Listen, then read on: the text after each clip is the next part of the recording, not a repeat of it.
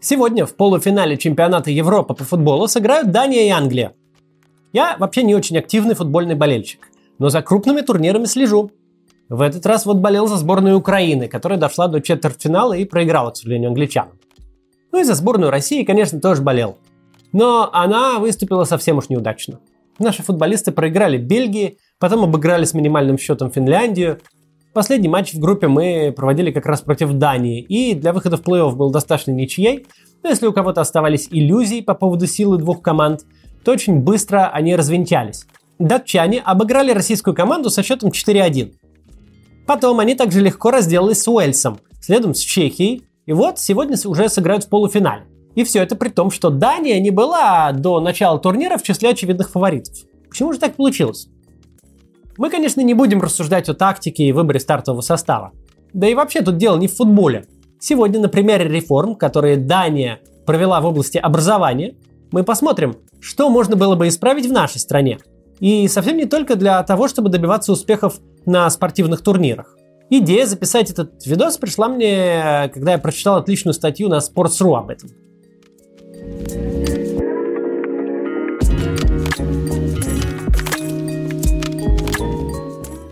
Выглядит очевидным, но важно сказать, образование – это краеугольный камень развития любой страны.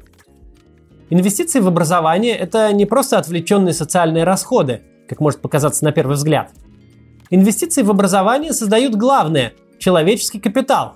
Проще говоря, чем лучше у вас образование, тем больше у вас высокооплачиваемых специалистов, тем более сложные продукты они способны производить, тем больше добавленной стоимости они могут создавать. Режимы, законсервированные в 20 веке, как наш, привыкли мыслить в терминах ресурсов. У кого богаче недра, тот и успешнее. Но если мы посмотрим на смартфон, на современный автомобиль и вообще на все то, э, чем мы пользуемся и что потребляем ежедневно, то обнаружим, что в этих продуктах доля ресурсов в конечной стоимости, ну типа металлов, нефти для пластика и минералов для стекла, исчезающе мала. Так же, как и доля производства. Основную часть в стоимость вносят те, кто этот продукт придумал, спроектировал, а главное, продал нам. Инженеры и маркетологи, дизайнеры и программисты. Все это люди новых высококлассных профессий, профессий, требующих хорошего образования. И это образование буквально превращается в деньги для развитой страны. В странах, где это понимают, готовы вкладывать средства в образование, зная, что все инвестиции обязательно вернутся. Реформы в системе футбольного образования в Дании, как мы увидим чуть позже, это частный случай как раз вот такого подхода. Датский футбол добился большого прогресса буквально за последние 5 лет. Еще в 2016-м сборная Дании занимала 40-е 50-е места в рейтинге FIFA, а сегодня уже входит в топ-10.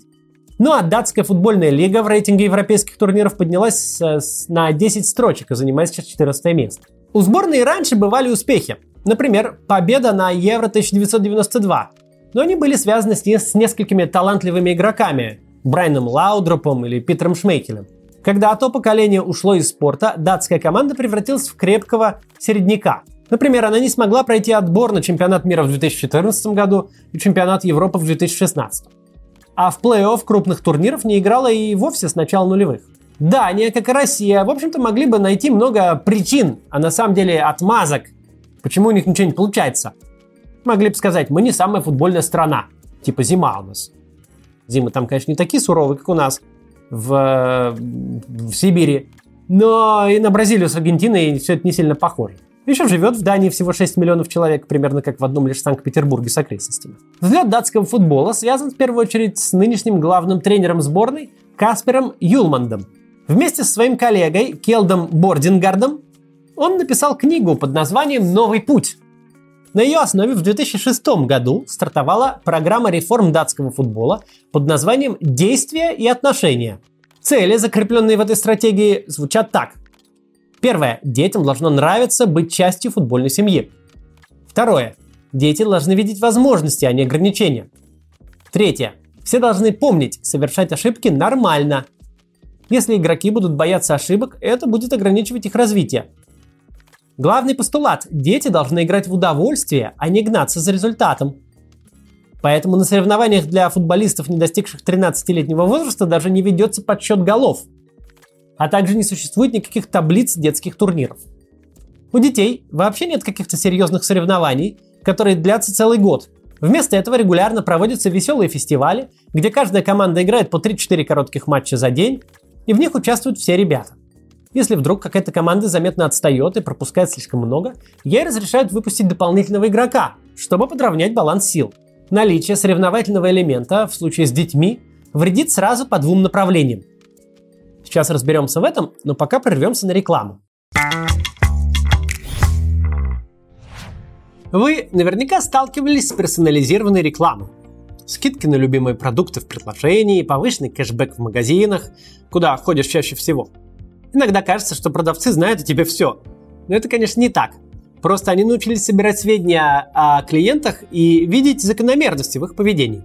Любой бизнес, от стартапов до корпорации, сейчас занимается анализом данных. Аналитики нужны везде. И научиться этому вполне реально – на курсе «Аналитик данных» от Skill Factory этому учат с нуля, вот прямо начиная с Google таблиц. Смысл в том, чтобы вы овладели простейшими, но рабочими инструментами и начали зарабатывать. А более сложные штуки, вроде э, программирования продвинутого уровня, можно освоить позже. Вот как выглядит обучение. Сначала вы изучите теорию с помощью записанных видео и конспектов. Затем сразу отрабатывайте полученные знания на тренажере – то есть решайте несколько упражнений на закрепление теории. За время учебы вы решите несколько больших кейсов на примере популярных бизнес-моделей. Интернет-магазины, игры, сервисы доставки, такси. К концу обучения у вас будет портфолио из 12 учебных проектов. Так вам будет гораздо проще найти работу. Большой плюс Skill Factory в том, что учиться можно в удобное время и регулировать нагрузку. Хочешь 20 часов в неделю, хочешь 5. Главное вовремя сдавать задания – это очень кстати, если вы параллельно работаете. Но при этом все устроено так, чтобы мотивировать вас, чтобы вы не забросили обучение. Все время рядом будет личный куратор, который всегда поможет и ответит на вопрос. За три месяца вы превратитесь в полноценного джуниор-специалиста и сможете зарабатывать от 70 тысяч рублей, а зарплата дата-аналитика с опытом 1-2 года составляет уже где-то 130 тысяч. Если вы еще не уверены, идти ли в Skill Factory, просто погуглите отзывы. Ну и до 15 июля по промокоду CATS на курс действует скидка в 45%. Так что переходите по ссылке в описании и оставляйте заявку. Продолжим. Соревновательный элемент в случае с детьми вредит по двум причинам. Во-первых, заставляет тренеров думать о результате, а не о развитии будущих футболистов. Если твоя зарплата зависит от победы в ближайшем матче, ты почти наверняка предпочтешь поставить проверенный состав, чем рискнуть и дать шанс кому-нибудь из э, более слабых ребят. Когда на тебя давит необходимость побеждать здесь и сейчас, ты выберешь краткосрочное решение, а не будешь работать на перспективу. Во-вторых, результат негативно влияет и на самих юных спортсменов. Они боятся ошибиться на поле и тоже предпочитают простые решения более сложным и рискованным. В итоге при обычной системе подготовки дети подвергаются слишком сильному давлению, чувствуют разочарование и уходят из футбола. Кстати, я в детстве сам так сделал. Я играл в футбольной команде голкипером, но получил травму. А потом из-за нее стал играть осторожнее и часто получал критику от тренеров.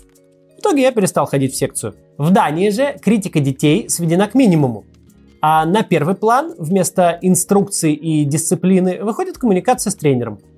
Тренерам и родителям даже запрещено делать громкие подсказки, потому что ребенок должен учиться принимать самостоятельные решения, а не просто следовать указаниям старших. Еще один связанный с этим важный аспект – дети в Дании поздно начинают играть на больших полях. В командах 11 на 11 игроков, потому что в таких условиях слишком сильное преимущество получают более физически развитые ребята. Другие мало вовлечены в игру.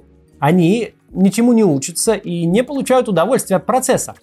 В Дании до 7 лет дети играют 3 на 3 человека, до 10 – 5 на 5, до 13 – 8 на 8.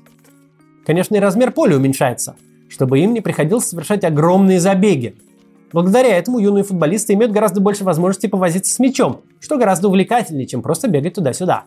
Производство профессиональных спортсменов далеко не основной результат системы детского футбола в Дании. Главная цель – воспитание здоровых и счастливых детей – Лишь единицы из бегающих за мячом мальчиков и девочек будут потом играть на высоком уровне и выигрывать чемпионаты. Остальные будут заниматься чем-то другим, но у них останутся прекрасные воспоминания о детстве и о временах, когда они занимались футболом. Сравним это с нашей страной. Весь детский футбол у нас нацелен исключительно на результат. Вот откроем тематический ресурс в интернете, который рассказывает о результатах детских футбольных турниров. Там есть, например, такой турнир «Мамины глаза». Проводится он для будущих спортсменов в возрасте 8 лет. То есть это совсем еще дети, чуть ли не впервые в жизни увидевшие футбольный мяч. Открываем регламент. Да, у этого чудесного мероприятия есть прям настоящий регламент с печатью и подписью. Турнир входит в структуру соревнований Российского футбольного союза. Все очень серьезно и страшно. Где-то наверху этой пирамиды играют Спартак, Зенит и ЦСКА, а вот внизу проходит турнир «Мамины глаза». Причем э, в целом по тем же самым правилам. Ну, например, открываем пункт 4.2.3 регламента. Он рассказывает о том, как определяется победитель турнира. За победу дают 3 очка, за ничью 1 очко, за поражение 0. В плей-офф в случае ничьей назначается серия пенальти. Для определения победителя в случае равенства очков в группе используется разница забитых и пропущенных мячей. В общем, все абсолютно как на чемпионате Европы по футболу, прям как у взрослых. Тут же выложены результаты. Последний раз турнир проводился в 2019 году, потом, видимо, из-за ковида его отменили. Есть результаты матчей автора голов в турнирной таблице. В группе «Мамина радость» победила команда «Чертанова мальчики», в одном из матчей она обыграла своих соперников из команды «Юниор» со счетом 14-0. Этот «Юниор» вообще проиграл все три матча, пропустив в них 30 голов. В отличие от Дании, где в такой ситуации тонущую команду усилили бы парой дополнительных игроков, у нас всем на это просто наплевать. Речь, напомню, идет о 8-летних детях. Захотят ли ребята из команды «Юниор» дальше заниматься футболом после такого вот фиаско на глазах у своих родителей, сидящих на трибуне?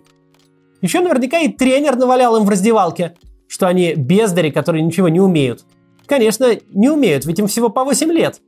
А после такой психологической травмы уже могут и не научиться. Причем ведь самим детям все эти результаты и турнирные таблицы не нужны. Они нужны тренеру. Потому что по ним оценивают его работу и родители, которые таким способом меряются между собой успехами своих отпрысков. И руководство, наверное, тоже. Потом в России из детей выросших на таких вот турнирах, получаются профессиональные футболисты. С ранних лет они впитывают мысль, что спорт это боль, и выходят на поле мучиться и страдать, что мы и увидели наглядно на Евро 2020. Все преобразования, которые Дания осуществила в футболе, на самом деле лишь часть большой картины. Они базируются на общем подходе к школьному образованию, который был создан в 1994 году и реформирован в 2014. В основе этого подхода лежит так называемый закон Янте. Его сформулировал датско-норвежский писатель Аксель Садмусе еще э, в 30-х годах. Главная идея этого закона – все члены общества имеют для него равную ценность, вне зависимости от их социального положения, возраста, успехов и слабых сторон. При поступлении в школу дети в Дании не сдают никаких тестов и не проходят собеседований. У них есть характеристика из детского сада, но она описывает не успехи ребенка в рисовании и пении или в математике, а его характер. Такая информация нужна учителю, чтобы правильно выстроить с ребенком отношения. Поскольку все школы устроены одинаково, родители в Дании совершенно не парятся, куда отдать ребенка. Нет никаких рейтингов и элитных школ, куда можно поступить только после сдачи экзаменов. Все дети просто учатся в ближайшем к дому учебном заведении – это тоже очень важно. Если тебе необходимо тратить ежедневно несколько часов на дорогу до школы и обратно, ты вряд ли будешь получать большое удовольствие от учебы. Датские родители имеют право самостоятельно решать, должен ли ребенок ходить в школу или он будет заниматься дома. Закон предусматривает обязательное образование с 7 до 16 лет, но не обязательное посещение школы. Как в футбольных детских секциях не ведут подсчет забитых мячей, так и в датской начальной школе отсутствуют оценки – Первые оценки школьники получают только в седьмом классе. Периодически ученики выполняют тестовые задания, но это не их оценивают таким образом, а наоборот. Дети составляют собственное суждение о тесте, сообщая учителю, насколько тот был тяжелый для них. Это позволяет скорректировать программу обучения. А иногда для школьников проводят государственное онлайн-тестирование по определенным предметам. При этом результаты не объявляются публично и не сравниваются между детьми. Оценивается только прогресс каждого ученика – Важнейший элемент образования в Дании – равенство между детьми и взрослыми и равная степень уважения к ним. Это проявляется даже в мелочах. Так в школах нет обязательной формы и нет сменки, которую в России всегда заставляют всех приносить с собой. Неслыханный для наших школьников либерализм, чтобы выйти из класса в туалет во время урока, не нужно перед всеми спрашивать разрешение учителя. У учителя здесь вообще намного меньше власти над ребенком. Как футбольным тренерам запретили кричать на детей и даже громко им подсказывать, так и учителям нельзя повышать в школе голос. Кстати, что касается учителей, им тоже предоставлена большая доля свободы. Учителя не перегружены бюрократией и писаниной, а занимаются педагогическим творчеством. Ежедневно в расписании начальной школе есть один, а иногда и два свободных урока. Смысл заключается в том, что учитель сам решает, какую тему и по какому предмету требуется разобрать более подробно. А может вообще никакую тему разбирать не требуется, а нужно пойти всем классом погулять на свежем воздухе. Во всем этом мы и видим сходство между футбольным и обычным образованием в Дании. Главная задача футбольных секций – сделать так, чтобы ребенок получал удовольствие от игры с мячом. Результат на первом этапе вообще не важен. Позже он придет сам собой. Главная задача школы – сделать так, чтобы ребенок получал удовольствие от процесса обучения. Результат, то есть знание, тоже придет в таком случае сам собой. В датских школах, особенно в младших классах, нет зубрежки и домашних заданий. А те, что есть, представляют из себя подготовку проекта, который дети делают вместе, тем самым учась работать в команде. Ну и получается такой вот результат. Дети в Дании чувствуют себя свободно, они не боятся взрослых, не закомплексованы и вырастают свободными и счастливыми людьми. Вот так устроена работа с детьми в Дании. Как в случае с футболом, так и в случае со всем остальным. Результат в футболе мы уже видим. 20-летний Микель Дамстгор, забивший первым гол в ворота российской сборной, воспитан как раз по новой методике. Результат во всех остальных областях, в науке, искусстве и так далее, мы обязательно увидим через какое-то время. Хотя, надо сказать, и сейчас в Дании очень неплохо. Что же нужно делать нам в России? Если говорить отдельно про футбол, то, конечно, самым простым было бы просто скопировать датскую систему подготовки молодых спортсменов. Пригласить консультантов из этой страны и внедрить такие же принципы. Но, во-первых, вряд ли кто-то на это пойдет. Нужна очень сильная политическая воля и полная замена всей верхушки спортивных чиновников. Пока ничто на это не намекает. Ну а во-вторых, реформа в детском футболе не э, сработает в вакууме. Нам нужно пересмотреть подход к образованию в целом. Российское образование – это постоянная гонка за результатом. Рейтинги школ зависят от оценок учеников и средних баллов ЕГЭ. Если у школы низкий рейтинг, в нее никто не захочет идти учиться, и у директора будут проблемы. О детях судят исключительно по их оценкам – и все эти стереотипы об прилежных отличниках и двоечниках-хулиганах совершенно не изменились со времен расцвета киножурнала «Яралаш». Сынок, дорогой, наконец-то у тебя не двойка, а пятерка. Поздравляю. Не пятерка, а пять. Ну, конечно, пять. Пять. Двоек. Российская школа производит травмированных выпускников, которым вбили в голову, что главное в жизни это оценки, результаты экзаменов, э, сделанные домашние работы, что нельзя совершать ошибки. Все, что интересует взрослых, связанных с системой образования, это контроль уровня знаний школьников. Социализация детей, их увлечения и интересы – все это вторично. Дети в России зачастую рассматриваются как ресурс, что-то типа заготовки, которую нужно запихать в станок и обработать рубанком и напильником, придав нужную форму.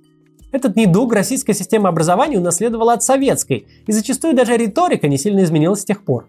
Вот буквально вчера были утверждены новые государственные образовательные стандарты. С 1 сентября, то есть уже с нового учебного года, российские школы должны обеспечить личностное развитие обучающихся том числе гражданское, патриотическое, духовно-нравственное воспитание. Выходит, что государственные структуры, отвечающие за образовательные стандарты, считают, что у нас какие-то неправильные дети, недостаточно патриотически настроенные. Норовят, видите ли, Навального поддерживать.